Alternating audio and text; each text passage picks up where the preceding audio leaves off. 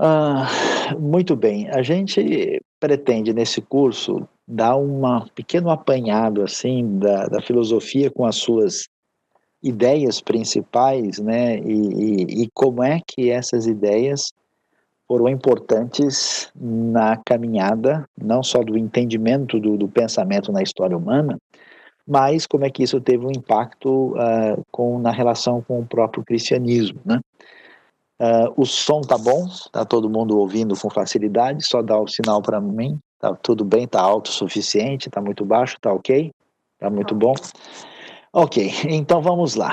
Uh, a gente começa tentando entender um pouquinho mais, né, sobre a realidade é, da filosofia na Grécia Antiga, né? O que, que a gente tem na Grécia Antiga?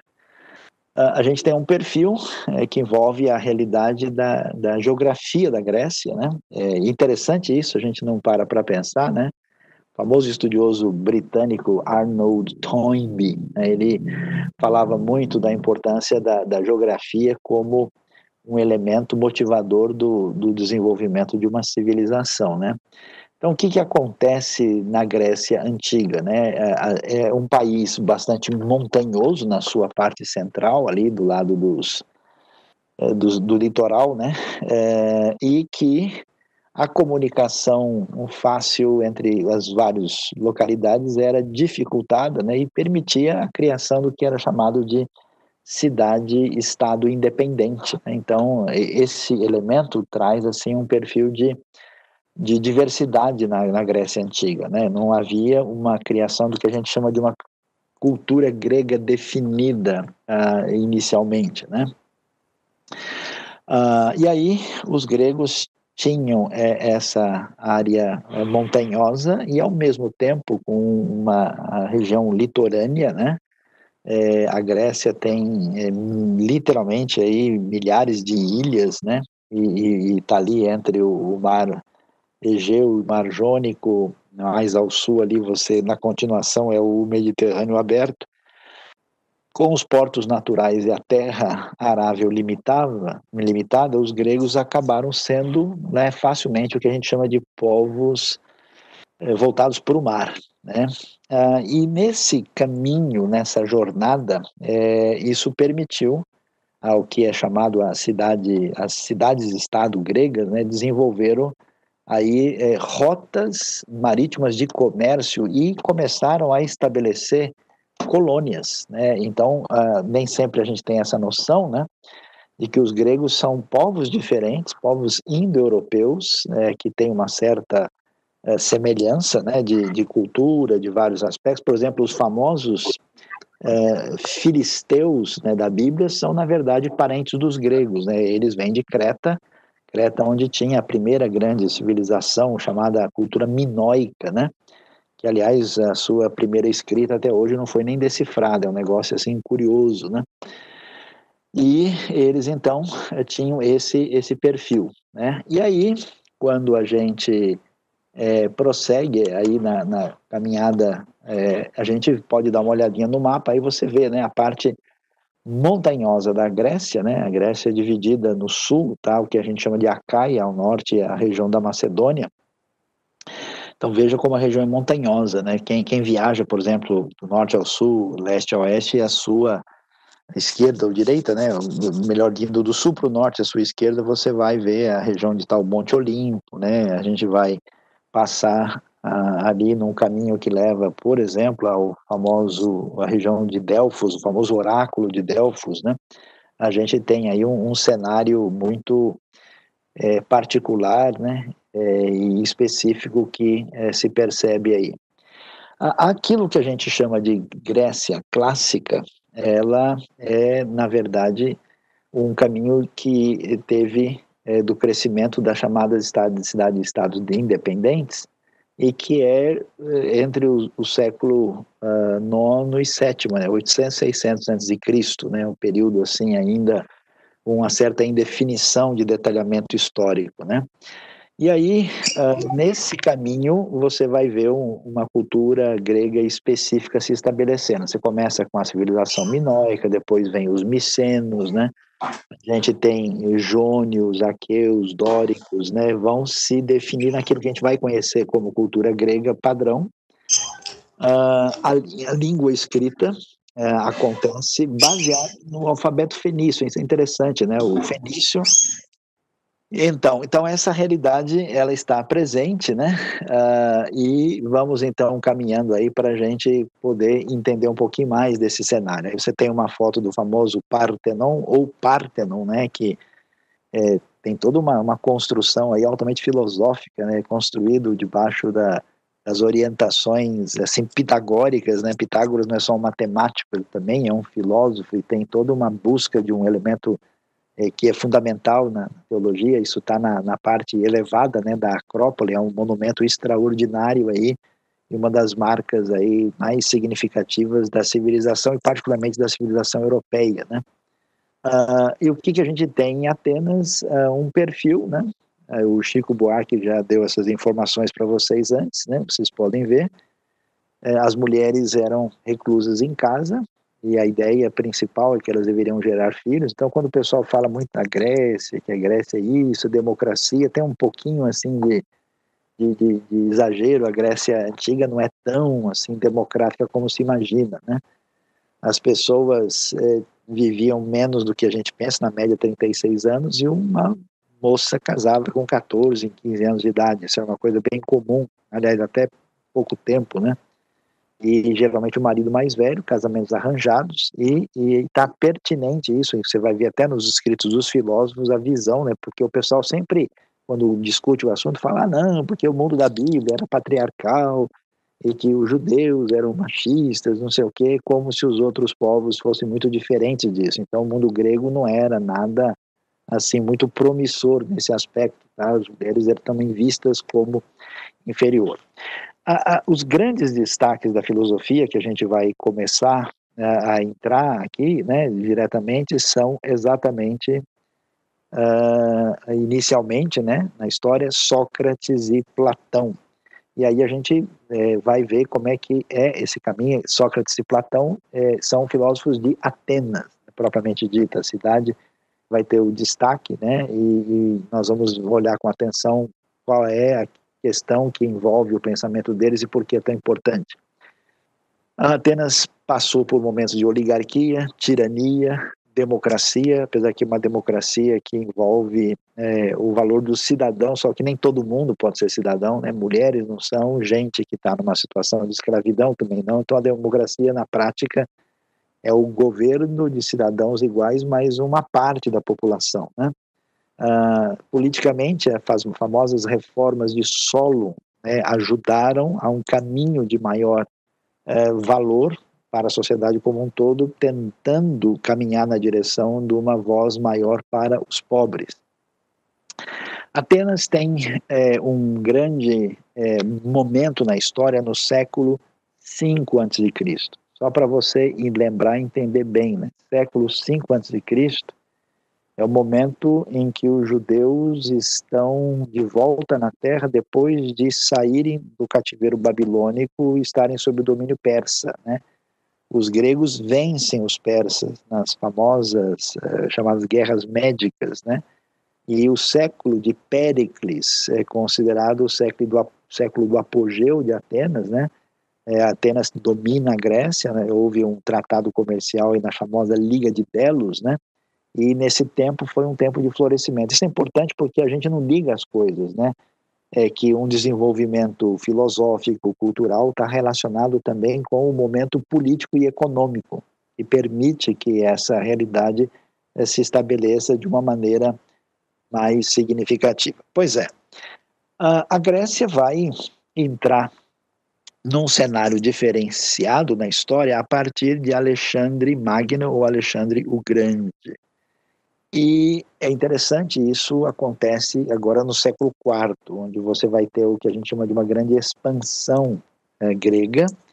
Alexandre o Grande não tem nada a ver com Atenas, ele é filho do Filipe II, né? apesar dele ter tido educação é, de influência do próprio Aristóteles, é, ele vem da Macedônia, que é da parte norte da Grécia, né? e ele se torna um general absolutamente é, invencível, né? ele se torna o grande imperador em 336 e ele é moldado nessa, digamos assim, cultura grega mais sofisticada e desenvolve um poder militar impressionante e sai em conquista do mundo. Alexandre foi uma das pessoas mais assustadoras da história, que no período assim de uns 13, 14 anos, ele sai e conquista simplesmente tudo.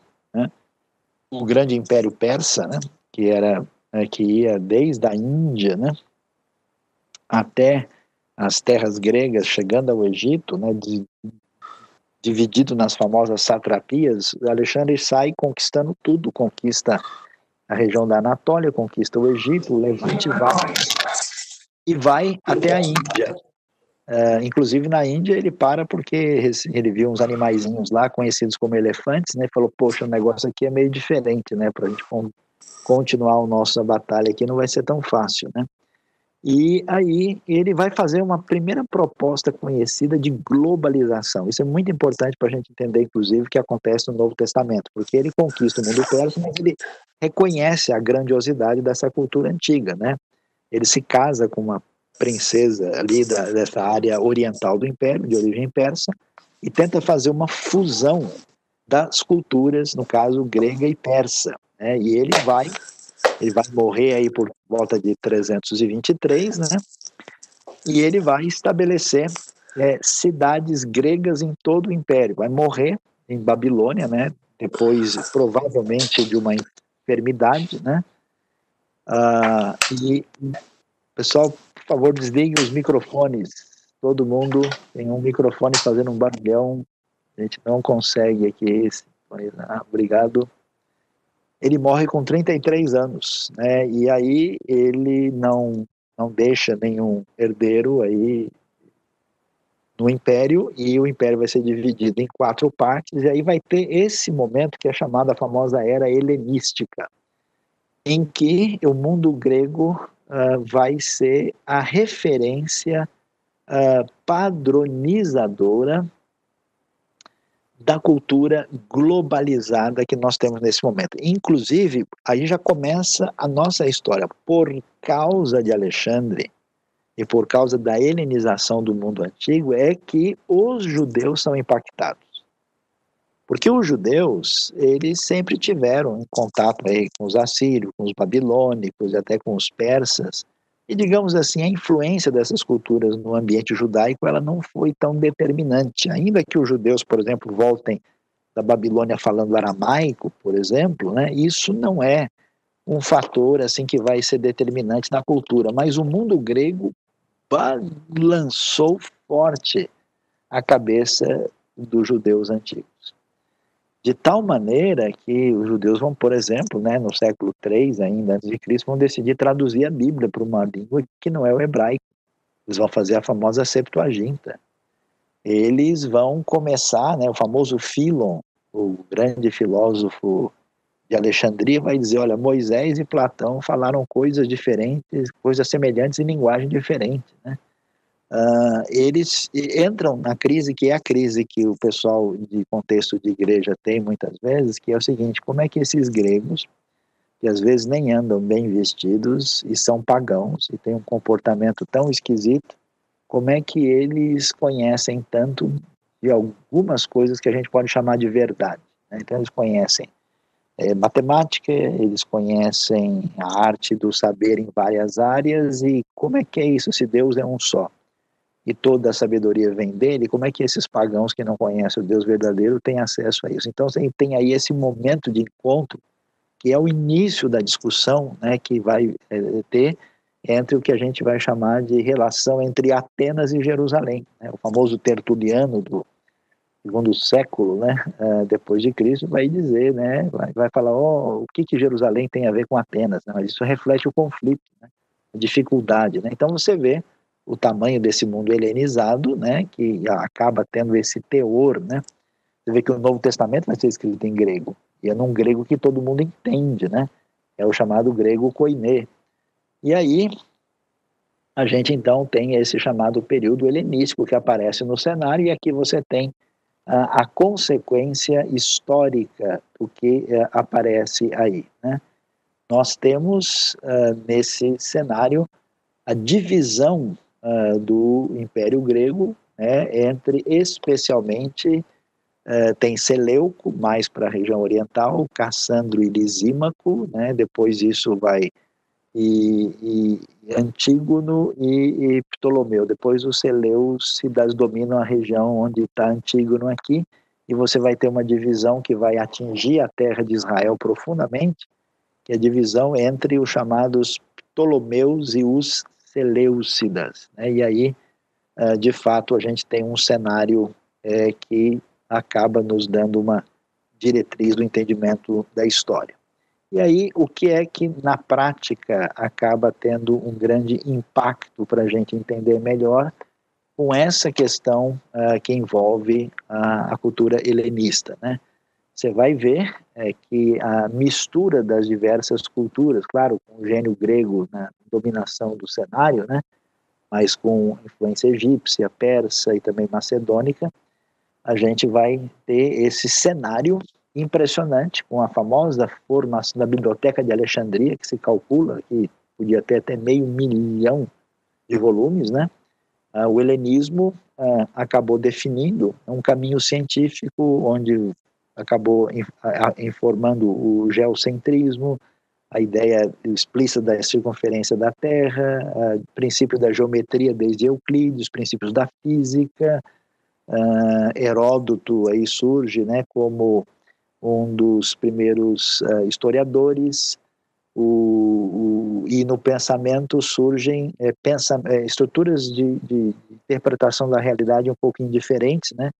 O estoicismo dizer não, né? o epicurismo e o ceticismo. Lembra que Paulo encontra lá em Atenas, no Areópago, o que foi chamado de estoicos e epicureus. Né? Então você vê a, a ideia de que uh, você tem que viver a vida em função é, da busca do prazer, que eram os epicureus ou epicuristas, e os estoicos que diziam que essa relação entre dor e prazer deveria ser entendida é, numa proposta de submissão à realidade e não é, de busca do prazer por si só. Então acaba um sendo o oposto do outro e os dois estão ouvindo Paulo lá. Nesse período helenístico, os generais de Alexandre dividem o império, os generais estabelecem dinastias que são despóticas, as cidades gregas se espalham por todo o Oriente Médio, né? Você visita, né? Às vezes, às vezes eu vou para a Grécia, quando chega lá, eles perguntam: vocês estão vindo da onde, né? Ah, estou vindo de tal lugar. Ah, vocês foram lá ver outras coisas gregas, não é isso? Então, eles têm assim, né, essa percepção é, muito nítida né, da grandiosidade da antiga civilização. Então, essa helenização de Helenes, Helenes, que significa grega, né, que traz esse processo de globalização de cultura. Esse período, então, foi é, essa transição né, que, que coloca a, a, a Grécia numa posição é, diferenciada nesse grande império até o surgimento do, de Roma como poder mundial. E veja, apesar de Roma é, tomar o poder, né, Roma vence Cartago na metade do segundo século antes de Cristo e começa a, a, tomar o poder aí nesse período. E apesar da vitória militar, muito do que Roma tem é vindo do gênio grego. É, na verdade, é, vamos dizer, mérito dos gregos, os romanos absorveram essa cultura. Né? Era uma cultura, por definição, cosmopolitana. Os romanos usaram escravos gregos para ser os professores dos seus futuros líderes. Né? O grego, então, chegou a ser falado desde a Itália até a fronteira com a Índia, para vocês verem a coisa impressionante que é. Até hoje, você não sabe, mas pelo menos uns 20% do que você fala é grego e você não está sabendo. Né? Então, o que, que acontece? Nesse ambiente cultural extraordinário da Grécia Antiga, a gente vai ver um cenário interessantíssimo que é uh, o início da filosofia antiga. E aí você vai olhar o mapa comigo aí, você vai ver, né? Uh, observe que nós temos aí a divisão né, dos diversos uh, tipos diferentes dos gregos originais. E aí você pode ver que esse alaranjado envolve a área de predominância dos jônios. Veja que, junto ao Império, ao Império Persa, na região da uh, do litoral onde hoje é Turquia, antiga Anatólia, você tem as colônias jônias. Por incrível que pareça, a filosofia grega não começa na Grécia. Ela começa nas colônias e a gente vai ter, por exemplo, a cidade de Mileto, né? Eu lembro o primeiro grande pré-socrático famoso Tales de Mileto vai ser aí o, o, iniciador oficial que a gente tem, né, na história oficial, pelo menos desta jornada uh, nesse ambiente de busca de uh, entendimento, uh, de compreensão da realidade. Pois é. Então, quando se pensa nessa questão filosófica, aí vale a pena citar a metafísica de Aristóteles, né? O que, que ele vai dizer? Com efeito, olha só, foi pela admiração calma que os homens começaram a filosofar tanto no princípio como agora, perplexos de início, ante as dificuldades óbvias, avançaram pouco a pouco e enunciaram problemas a respeito das maiores, como os fenômenos da lua, do sol e das estrelas, assim como da gênese do universo. Então, Aristóteles vai dizer que a filosofia é pertinente ao gênero humano e que ela é derivada né, da capacidade de admiração e que ela esteve sempre presente e diante da perplexidade e de entendimento das, dos elementos fundamentais da realidade da experiência é que surge a bela e extraordinária arte da filosofia. E aí, como é que isso se organiza? A gente tem, a discussão é, será que a filosofia realmente começou na Grécia? A gente não sabe. Pode ser que antes, lá no Egito, em alguns outros lugares, tenha tido alguma discussão sobre isso. Só que não temos nenhum documento, não tem nada que tenha perdurado. E na Grécia, não, a coisa realmente não só surgiu, como ela caminhou e ela se estabeleceu como coluna uh, organizadora daquilo que a gente conhece como cultura ocidental. Né? E aí o que, que a gente vê?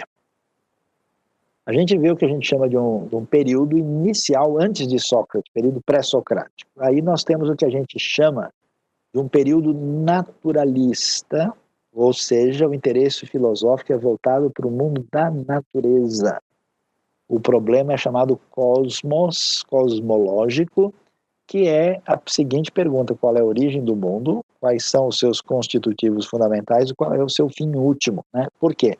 Porque você tem a experiência com a realidade da natureza à sua volta, né? e a pergunta é de onde isso vem, né? o que, que realmente é a digamos assim, a substância que sustenta esse mundo, qual é o seu fim.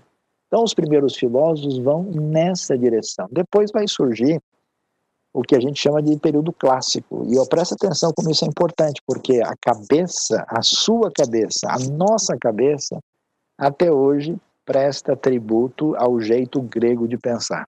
Até hoje eu diria que a maior dificuldade das pessoas é, na igreja entenderem a Bíblia que eles não sabem que eles pensam com uma cabeça predominantemente grega, principalmente uma cabeça platônica, né?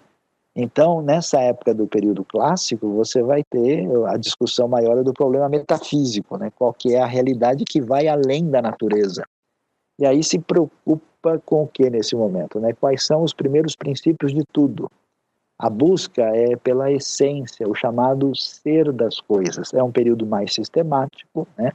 É o mais importante, as principais personagens daí vocês conhecem Sócrates, Platão e Aristóteles. O interesse pela natureza que começou lá atrás, ele é integrado com o interesse pelo espírito e são elaborados aí os maiores sistemas filosóficos, especialmente com esse foco metafísico, bem diferente do jeito de pensar da cultura hebraica, por exemplo. Né? Eu vou dar um pouquinho mais, vou dar uma parada já já para vocês fazerem perguntas. Né? Ah, então, depois nós temos o que a gente chama de um enfoque diversificado. Depois desse período, período helenístico, ah, digamos assim, a filosofia maior da Grécia ela entra ah, numa ah, diminuição de impacto, de, de caminhada, né?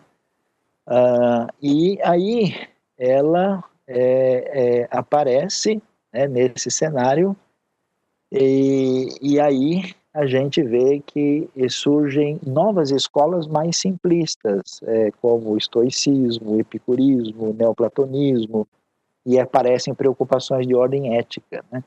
veja que é, é, vai ser um grande desafio né, é, para o evangelho, para o crescimento do cristianismo, exatamente as questões que envolvem isso, uh, esse momento é, dessas escolas pós é, período clássico. Né? E também vai ser muito importante é, entender que a falta de uma resposta mais detalhada sobre o, o, a realidade é que faz com que as pessoas estejam abertas para buscar a solução hebraica para entendimento da realidade. E aí, o que é que os primeiros filósofos querem saber? Com o que que eles estão preocupados? Eles buscavam o que chama-se conceitos universais. A questão é basicamente o seguinte: nós temos uma experiência diversificada na natureza. Uh, e a questão é: existe um elemento uh, que permite a gente entender que é, é a sustentação, o elemento unificador uh, da experiência, da diversidade à nossa volta. Então, os gregos chamaram de arche, né? onde vem arqueologia que tem a ver com origem, essência, ser, que é o que é chamado princípio fundamental, né, que era a questão que envolvia, por exemplo, o princípio cosmológico. Né. Eles foram críticos dos costumes do seu tempo, né, rejeitando aquele pensamento um pouco mais voltado para o mundo mágico, contribuíram para o pensamento político, né, ser filósofo era ser um cidadão político, não eram tão chegados em democracia, né? Eles diziam que a maior parte das pessoas eh, não tinham tanto conhecimento, eram incompetentes, não tinham condições. Platão, por exemplo, achava que quem tinha que governar era um, um indivíduo que ele chamava de rei filósofo. Né? E aí, então, a gente tem esse primeiro caminho que envolve pré-socráticos, Sócrates e Platão inicialmente. Tá? Eu vou dar uma paradinha aqui e vamos ver se a gente consegue é, alinhar direitinho aí a, o cenário. Todo mundo está me vendo agora? Vamos ver aqui. Gostaria de exemplos de como funciona a cabeça grega, porque o pensamento grego dificulta a interpretação da Bíblia. Bom, eu posso até passar um link para vocês depois é, olharem isso, porque é um estudo um pouquinho maior, mas assim, basicamente, o que, que acontece?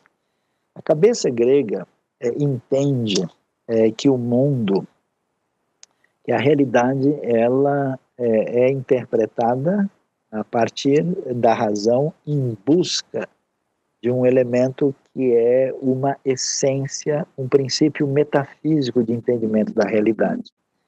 A cabeça hebraica não funciona assim. Por exemplo, você vê que a Bíblia não se preocupa em, em provar a existência de Deus.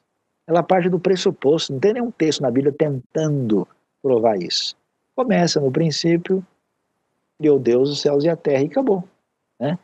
E, e, e os gregos entraram nesse caminho é, da compreensão, especialmente muito com Aristóteles, né, da, da tentativa da, da subdivisão para classificação da experiência, uh, enquanto o pensamento hebraico tende a fazer com que as coisas estejam interligadas. Né? Ele enfatiza a unidade e a relação e conexão entre esses elementos distintos. O pensamento grego favoreceu uma leitura do espaço.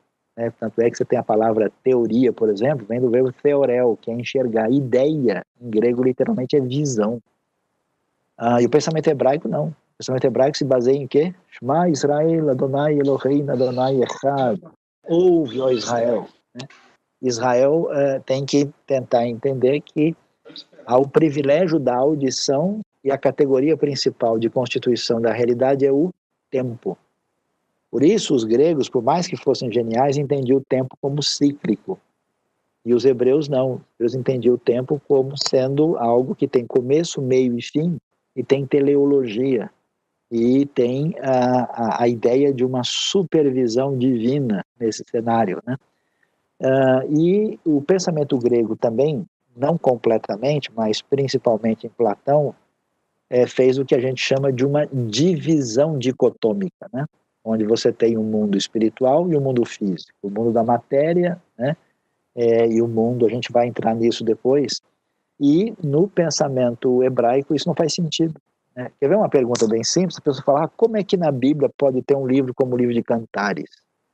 Não pode ter um livro lá porque não é um livro tão espiritual, mas é exatamente o contrário, né?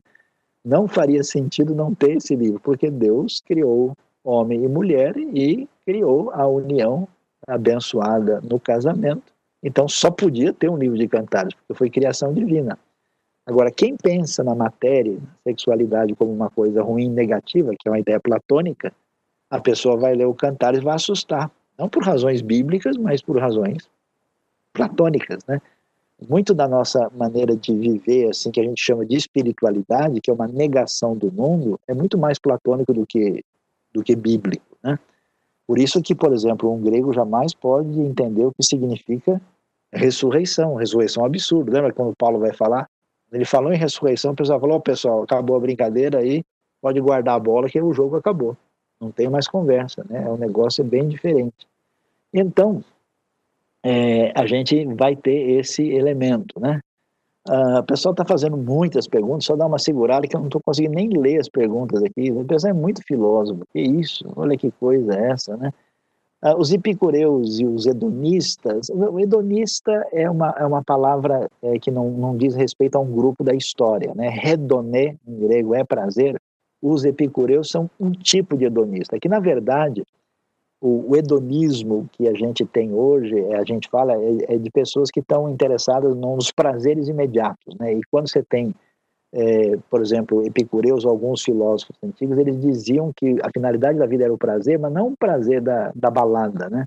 É o prazer de você entrar numa tranquilidade absoluta, uma ataraxia, como eles chamavam, né? De você estar tá numa, numa situação de estar longe de qualquer tipo de desconforto, né? Então, uh, os epicureus são um tipo de hedonista. Hedonista é uma categoria mais ampla, né?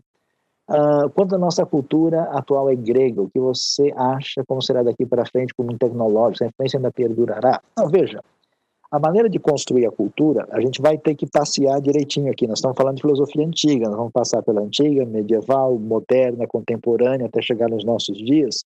A filosofia a antiga, ela nos dá uma estrutura e o caminho posterior que a gente desenvolve é um caminho que depende de uma relação de sintonia ou de uma reação a ela. Então, o que, que você tem? Você tem Platão e Aristóteles aqui. Aí, na caminhada medieval, você tem o segundo andar, onde estão quem? Agostinho e Tomás de Aquino. Essa é uma questão que a gente levanta. Né? A reforma protestante acontece no cenário com um pensamento, vamos dizer, agostiniano e, e, e de Tomás de Aquino como organizadores fundamentais do entendimento. Né? Você tem uma escolástica protestante inicialmente. Aí uh, esse, esse caminho vai, e quando chega na Idade Moderna, a gente tem um deslocamento. Né? A gente tem um mundo agora não preocupado com metafísica, mas preocupado com a teoria você vai ter a discussão sobre o papel da razão e da experiência na recepção das informações, né, da, da, leitura do mundo e, e, e, a possibilidade do conhecimento. Né? E depois você vai ter uma vertente de questionamento do poder da razão.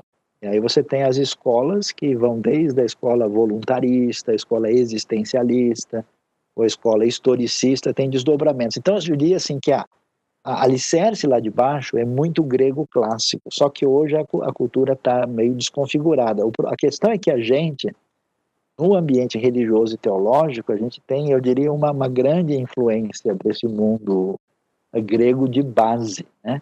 Mas hoje nós temos cenários novos que eh, representam uma corrupção desse mundo antigo, mas que só pode ser entendido a partir da sua base. Né? A gente vai trabalhar, né, nossa esperança se vocês não desanimarem, perderem a fé, é aí, né, pelo menos a fé no professor, que talvez valha a pena perder, né, então a gente pode entender uma série de coisas aí, né.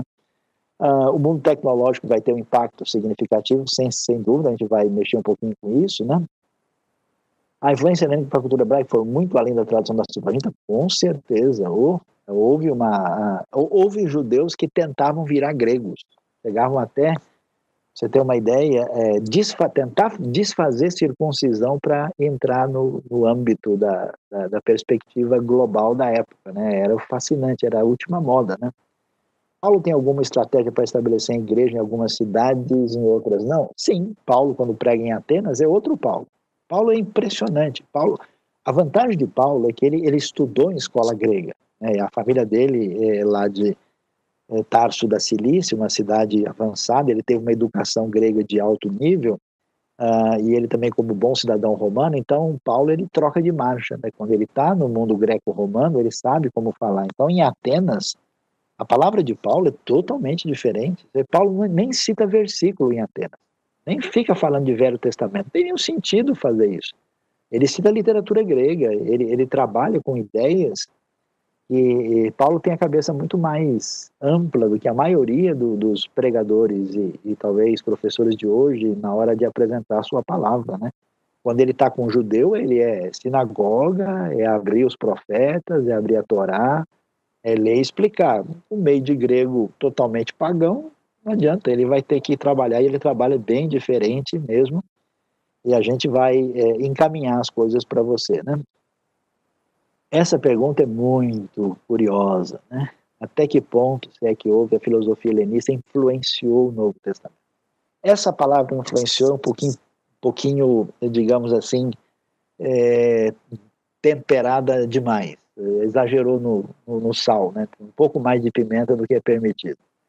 Porque é, até a revelação bíblica, veja, toda a revelação de Deus, ela faz sentido que ela está interagindo com algum tipo de questionamento ou dúvida ou pergunta pertinente.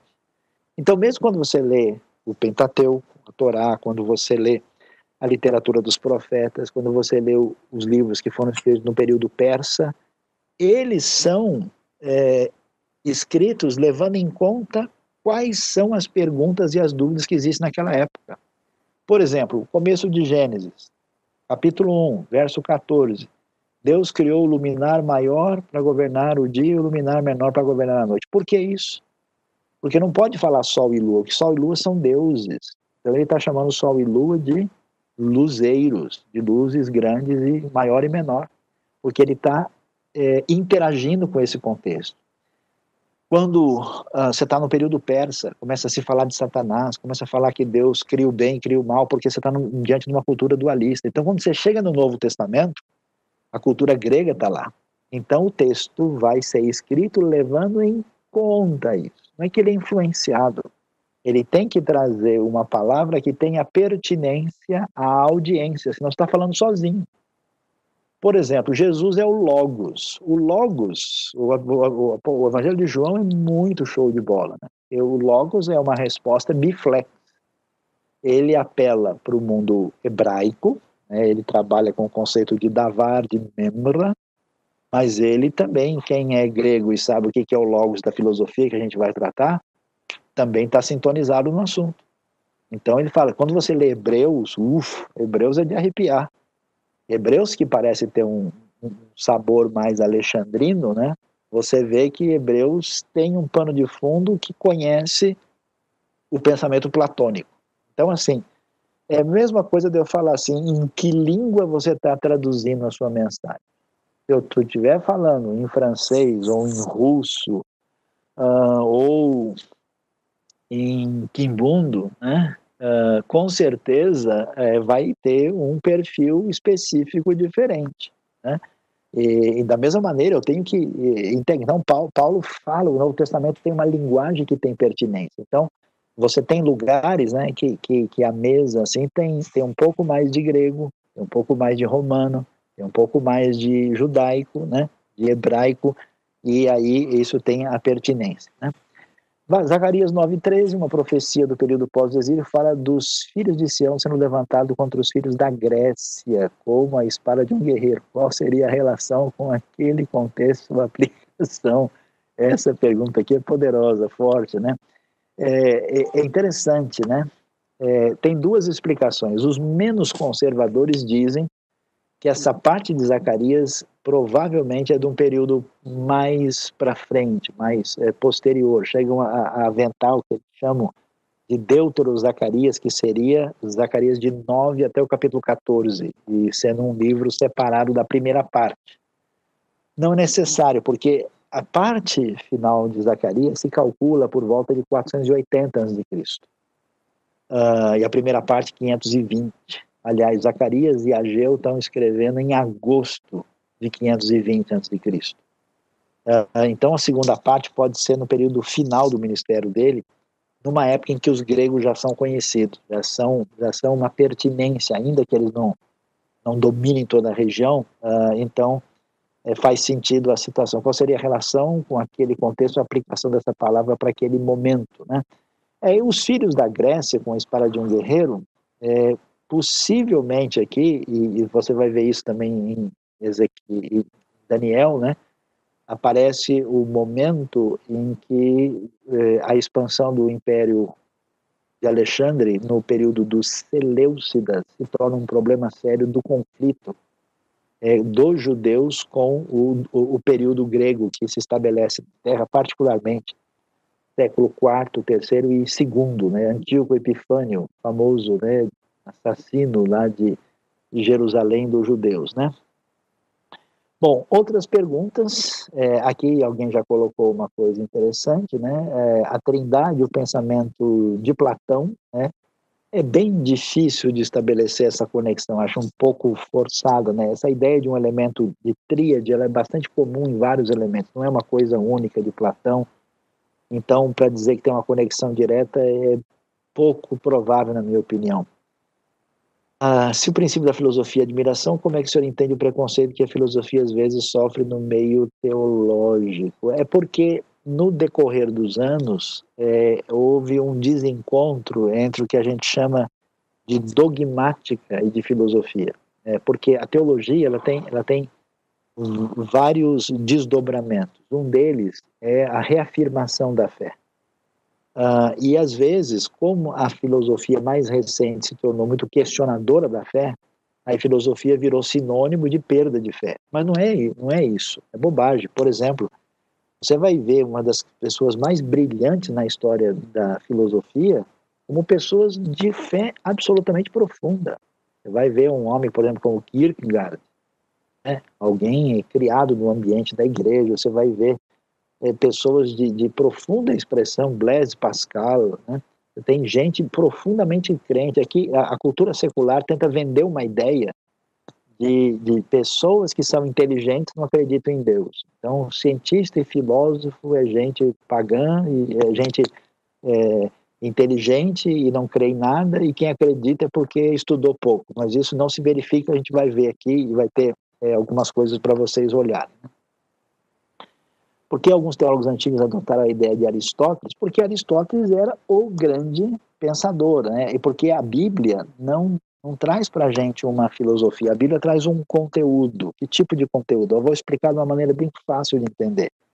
A Bíblia traz para a gente as frutas que chegaram da feira. Então tem limão, abacate, goiaba, xerica, maracujá. E aí a filosofia diz, pessoal, vocês receberam na teologia. A teologia recebe as caixas para guardar as frutas emprestadas da filosofia. Aí ela traz a caixa e diz: olha, a caixa que a gente tem que guardar é aqui. E a gente põe. Bom, se tem melancia para colocar na caixa grande, o problema é da melancia. Arranca um pedaço e vão enfiar dentro da caixa. Se a caixa cai fruta lá por baixo porque a jabuticaba é pequena, a gente deixa cair. Então você tem né, modelos filosóficos que se tornam padrões sistemáticos, onde a gente pega os dados do texto bíblico e coloca dentro dele.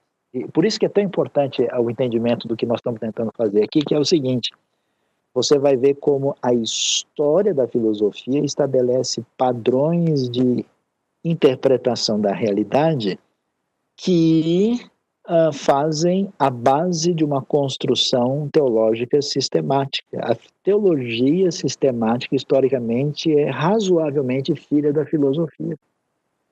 Aí a gente coloca as coisas, aí você cria um padrão, muitas vezes, hum, bastante definido e fechado. E aquilo que não cabe na caixa a gente tira. Né? Esse é o problema dos modelos. Né? A gente, pessoal, é assim. Aí tem um monte de coisa que não cabe, mas isso aqui você guarda na geladeira. Depois a gente conversa. Né? E aí a gente então vai ver é, que quando Aristóteles, Aristóteles é fenomenal, ele cria um modelo de pensamento para interpretar toda a realidade. O Novo Testamento não é um livro de filosofia. A Bíblia também não. Aí o pessoal fala: Uau, será que não dá para a gente fazer uma conversa entre os dois? Uh, o, o Aristóteles era genial. Olha, esse negócio de pensar em Deus como motor imóvel que a tudo movimenta, se a gente pega o Deus cristão, será que na é mesma coisa? Ó, quem sabe, né? A gente junta e esse negócio vai dar certo e viveremos felizes para sempre, né? Então a coisa caminhou dessa maneira, né? O templo foi reconstruído nesse contexto helenístico, a revolta dos macabeus se insere na reação à cultura helenista? Sim, sim. O, o templo, na verdade, foi reconstruído em 516 a.C., né, no período ali é, persa ainda. Né? Ah, o templo é, que é, vai durar até esse período quando ele é profanado e de fato o, o, os, os, os, judeus tiveram uma reação de amor e ódio, né, ao mundo grego e ao mundo romano. Às vezes se interessando pelo mundo grego e sendo influenciado pelo mundo, mundo helenista e ao mesmo tempo rejeitando esse mundo, né. E, claro, a revolta dos macabeus envolve essa, essa, porque o helenismo era um problema, porque ele é uma cultura é, dominante, né? É uma, uma, tentativa de uma padronização global, todo mundo debaixo do mesmo foco. Né? E, e, os judeus é, é, sempre foram rejeitados porque eles davam trabalho demais exatamente por causa disso. Né? Paulo foi escolhido para ser enviado aos gentios porque dos doze apóstolos ele era o mais capacitado pelo conhecimento que ele tinha. Eu não vou dizer que foi por causa disso, porque Deus gosta de brincar com a gente. Né? Ele, ele, às vezes, quer o passeio com emoção. E então, ele bota um Paulo super judeu para pregar o evangelho em Corinto, super pagão. Mas, com certeza, Paulo tinha o perfil de ser uma pessoa capaz de interagir nesse ambiente, e isso é verdade. Né? A questão cultural foi considerada por Paulo, por isso ele foi um grande missionário? Com certeza. É, é a ideia é, do, do, da contextualização é derivada da teologia da encarnação. Deus se contextualizou a nós, encarnando para trazer a sua mensagem. Isso é muito importante entender. Não é só uma questão de adaptação necessária do ponto de vista prático. Paulo utilizou-se da retórica aristotélica para defender-se também da dialética para persuadir suas cartas e confessa a similaridade da doutrina cristã com a questão de Deus ser habitação nossa, dele existimos. Não parece que Paulo era um judeu extremamente helenizado? Muito boa pergunta. Eu não vou dizer que ele é um judeu helenizado, é muito forte isso, mas um judeu que entende pontos de sintonia entre a realidade do mundo grego e mundo hebraico de revelação cristã, e veja que essa, essa realidade de Deus é revelada em Israel, mas ela tem uma, uma intenção de ser uma realidade que atinge todos os povos, porque o Israel da Bíblia também não é uma coisa exclusivamente israelita, ele faz parte de um contexto semita ocidental, tem toda, só que é uma categoria diferente do mundo europeu grego, né? Mas existe pontos de contato e essa é uma discussão muito prolífera e muito trabalhada aí na história da, da teologia, né? Você acha que o fato do cristianismo beber da filosofia acabou se desprendendo do seu propósito inicial? Eu acho que uh, teve um, um fator, digamos, problematizador, porque você tem, na verdade, uma tensão, né? Toda vez que você vai trazer o conteúdo da revelação para um ambiente, você precisa falar na língua receptora. Você precisa dessa adaptação. Essa contextualização é absolutamente necessária. Só que a contextualização, ao mesmo tempo que ela é necessária, você corre o risco de ser engolido por ela. Então você tem que ter essa relação de equilíbrio. Nesse sentido, toda a teologia tem que ser escrita a lápis e ela ela precisa, ela é pertinente a um determinado momento da história. Porque depois a, a história muda o seu foco e as perguntas são outras. E aí você precisa entender. Por exemplo, né, é, um exemplo muito interessante é que até o começo do século XX, a maior parte das pessoas no mundo estavam entendendo que a questão mais importante que nós tínhamos era a resposta de algo que fosse verdadeiro do ponto de vista racional e objetivo, a cultura predominante da modernidade. Então, quando você ia fazer uma palestra para dizer que a fé era verdadeira, as pessoas queriam ouvir. Será que tem prova histórica? Será que tem prova científica? Isso era extremamente significativo. Quando a gente passa o período, especialmente do pós-guerra, as últimas duas, três décadas, a cultura mudou completamente. Ela se tornou existencial e até pós-existencial. Hoje, se você tentar provar para uma pessoa que a realidade bíblica ela é histórica e que você tem elementos científicos e matemáticos em favor da fé, as pessoas vão olhar para você com uma grande interrogação. E daí, em que medida isso interfere na minha vida? Porque eles trabalham com categorias profundamente existenciais da vida. Se você diz por que Jesus de Nazaré era assim, eu vou dedicar minha vida aos leprosos, Aí a pessoa vai parar e vai ver, opa, peraí, deixa eu ver o que esse cara tem a dizer. Porque isso faz sentido para ele. Uma mera argumentação abstrata que prova por A mais B que x é igual a 2 tem valor relativo na pertinência. Aí você entende como é que o cenário muda bastante. Né? A aula vai ficar, é, sim, gravada disponível, né? É, olha lá, hein? Deus deu a filosofia para os gregos e a lei para os judeus, Clemente de Alexandria.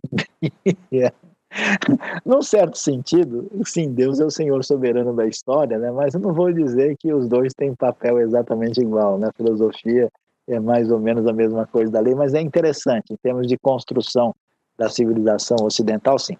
Eu vou dar uma parada aqui, né, porque é, não dá para a gente trabalhar todas as questões, e aí eu vou dar uma parada e vou entrar com um pouquinho mais de conteúdo. Vocês aguentam mais uns 20 minutos? Todo mundo aí firme? Então a gente anda mais um pouco, e aí a gente é, anda um pouquinho mais e depois encerra. Vamos lá?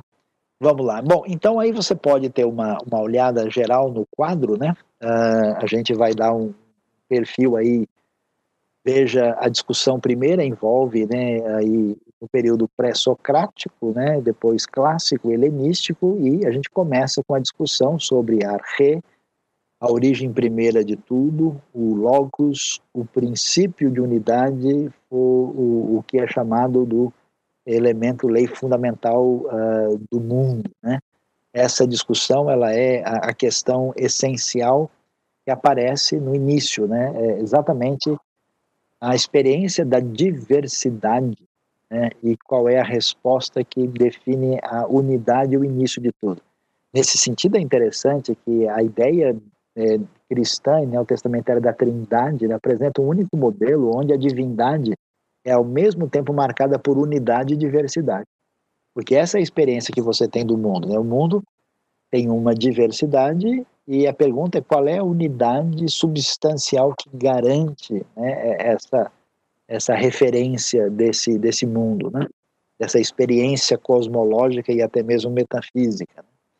Depois a gente vai ter uma ênfase significativa da busca da verdade, né? e aí nesse ponto você vê que há uma discussão é que gregos né, e, e, e, a revelação bíblica vão ter pontos de contato, com certeza, né?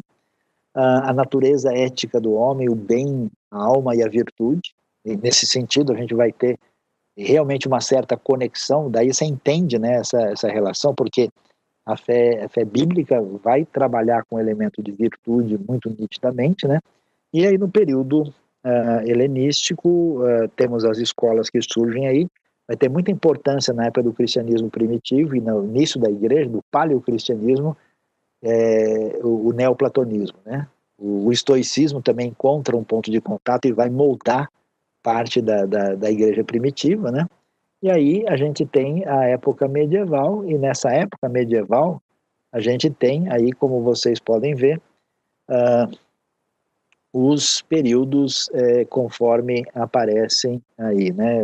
Desde o século aí até o século XIV, na verdade, né, o período patrístico, os pais da igreja, né, conforme a gente pode observar, o período é, é, do grande Agostinho, Agostinho é, é, é a platonização né, do, do, do contexto é, da fé cristã e o período escolástico, com a primeira escolástica, com a alta escolástica, e como a gente mencionou, aparece aí a figura é, de é, do tomismo de Tomás de Aquino, a discussão é, daquilo que a gente vai ver com mais detalhe quando a gente chegar na, na filosofia medieval propriamente dita.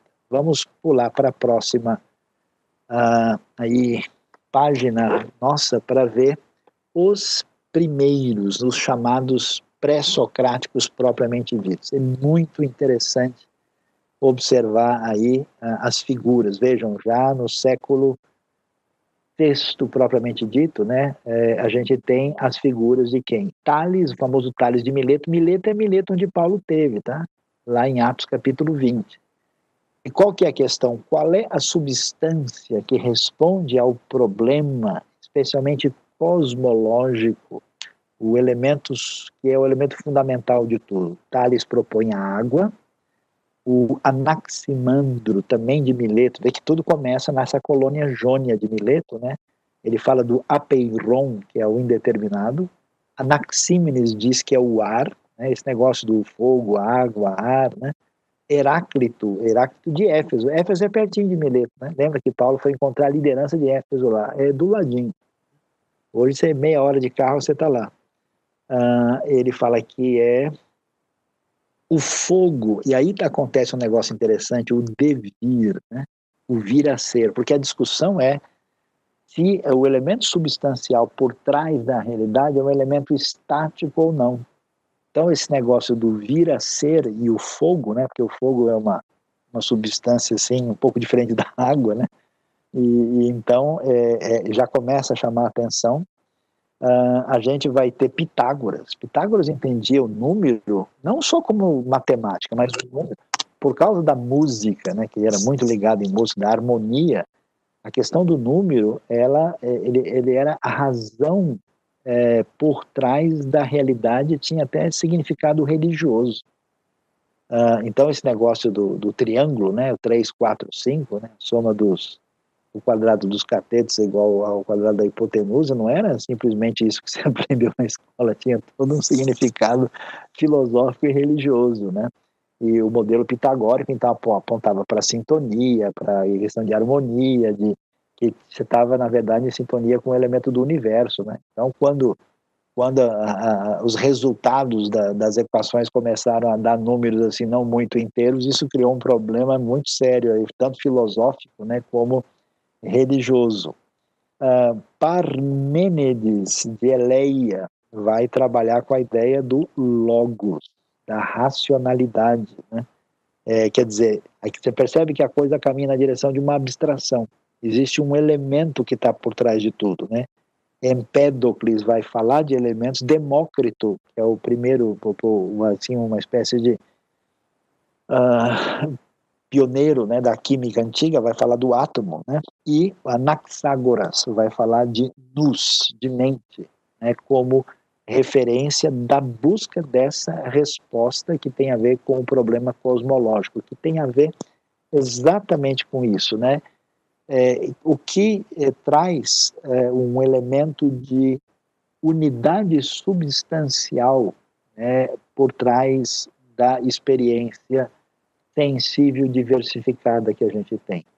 Você vai ver aí então que a gente tem que a gente chama de escola, né, jônica, que tem a ver com essa busca dessa causa suprema de tudo, né?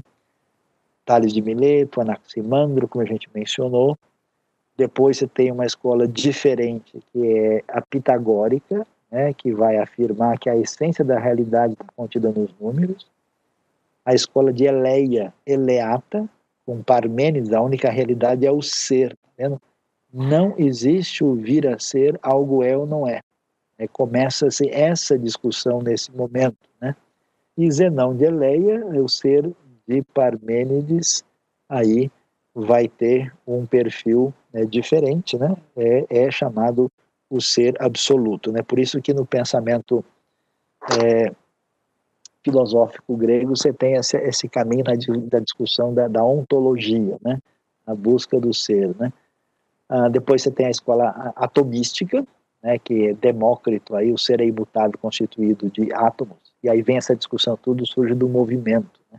Esse é um elemento que até hoje, né? é, aparece na, no pensamento filosófico, né? A questão, isso é um problema que tem na Bíblia, né? Por exemplo, vocês acham que está escrito lá que Deus disse eu sou o que sou, né?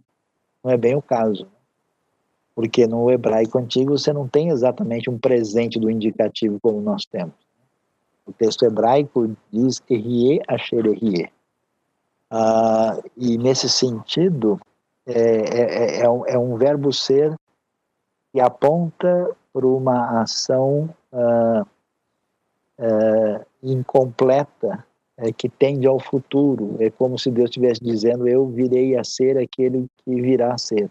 Quer dizer, é, é um ser no sentido dinâmico da palavra, não é um ser estático, não é uma coisa, né? Ah, aí, quando o pessoal começa a perder força dessa esperança de ter um elemento mais substancial para definir as coisas, surge esse, esse questionamento dessa realidade de verdade vem a escola sofística, que vai ser um problema para Sócrates, né? Protágoras, né? Protágoras que vai dizer que o homem é a medida de todas as coisas. Né? Não dá para conhecer a verdade absoluta, o que vale é a persuasão e o prazer. Bem-vindo à cultura de hoje. Olha o Protágoras aí, gente, chegando, né? Então, essa ideia de que, como não tem verdade, o que importa é a gente fazer as coisas de uma maneira que elas funcionem e que sejam agradáveis. Aí Sócrates vai questionar isso, ele vai bater de frente com os sofistas, né, e afirma que há princípios absolutos, que existe a necessidade de uma elaboração ética, e aí a gente vai falar com mais detalhes depois, ele vai desenvolver um negócio muito interessante, que é a chamada maiêutica, o método socrático de chegar ao conhecimento, né, que está ligado com a essência do pensamento de Platão, que no próximo aula a gente vai poder uh, olhar com mais detalhe e atenção. Heráclito vai ser o primeiro dialético, né? o mundo está em movimento permanente, essa questão do movimento ela é fundamental, né? é muito importante é, na história, vai ter desdobramentos assim, de certa forma vai ter a ver com o pensamento histórico que surge depois, né? e aí vai uma palhinha sobre uh, o que ele está eh, nos dizendo aí nesse processo, o famoso Heráclito de Éfeso. Né? Éfeso é uma cidade grande, importante, muito especial e significativa. Ele vai dizer sobre o devir, o vir a ser. Não podemos descer duas vezes o mesmo rio, não se pode tocar duas vezes uma substância mortal no mesmo estado, pois por causa da impetuosidade da velocidade da mudança, ela se dispersa e se reúne, vem e vai. Né? Então, essa ideia da metamorfose ambulante, que vocês conhecem do Raul Seixas, já tem o copyright do Heráclito lá atrás, né? Porque essa questão, quando eu vou pensar sobre a verdade, sobre o elemento constitutivo do mundo, quando eu penso sobre a referência principal, é possível fazer isso já que as coisas não estão livres do movimento permanente, né? E isso então vai ser um questionamento significativo. Né? Parmênides, é, ele vai trazer essa é, questão também trabalhada aí sobre também a discussão do ser, né? O ser é ou o ser uh, não é e de modo uh, que não é, não pode não ser. O não ser não é e não pode ser de modo algum. Frases é, relativamente óbvias, mas que mostram para gente a discussão em torno do tema é, da ontologia, né? Que há, há, um, deslocamento, assim, inicialmente, da, da discussão cosmológica para uma derivação ontológica e metafísica. Esse é o caminho. E aí, sim, a gente vai é, se desdobrar, chegando nos grandes e extraordinários pensadores que são Sócrates, Platão e Aristóteles. Principalmente ah, com atenção ah, maior a Platão e Aristóteles. Sócrates é, é importante, mas Sócrates é, é, basicamente um pensamento de perfil ético, né? e a gente não tem tanta coisa assim é, que tem um desdobramento maior na construção do pensamento depois. Né? Ele vai é, entrar num conflito, como a gente disse, com os sofistas, né, por causa da discussão de que se verdade é é, é possível é, estar no ambiente dominado pela subjetividade, o, talvez o mais famoso sofista seja os dois, né, Protágoras e Gorgias, famosos, mais pródigo, Hípias, Antífon, Trasímico, Crítias e Antístenes, são esses que marcam, né, E, e uma coisa que isso ensina para gente e vai ajudar muito a entender também a caminhada do Novo Testamento é isso. A cultura, ela vai num caminho é, de tentativa de construção de um pensamento. Quando essa cultura entra em crise, ela entra num caminho de desconstrução. E a sofística é a desconstrução da filosofia grega clássica. Quando o evangelho começa a ser pregado, a gente está num ambiente de fragilização da filosofia clássica e de um predomínio de filosofias menores e que não trazem resposta para as perguntas da vida. Então é interessante quando a Bíblia fala que Deus enviou o seu Filho ao mundo na plenitude dos tempos. A plenitude ela bate né, é, com um momento significativo na história do domínio romano em Israel, na história política do domínio de Roma no mundo, bate com o fato de que a gente é, tem um momento da cultura global maior que iluminou a caminhada do pensamento. Entrar em crise todo mundo está buscando resposta.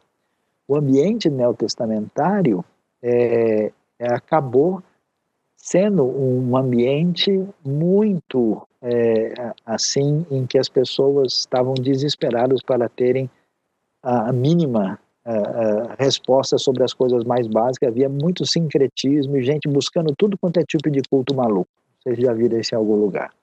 Acho que a Dani levantou a mão por alguma razão, não, então foi um levantar de mãos aí meio uh, por causa do movimento que acontece no eixo filosófico, não tem nada.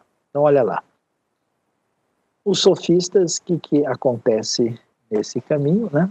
É, é, exato, Herodes pergunta no Novo Testamento, bem colocado, o que é a verdade. Né? Essa questão é interessante, e verdade é coisa diferente né, de um, de um para o outro. A verdade no pensamento hebraico é aquilo em que você pode colocar a sua confiança, é algo inabalável, essa é a ideia. A palavra emet, que está ligado ao que é aman, amen, né, algo firme. Em grego, verdade, por exemplo, em Platão, significa não esquecer.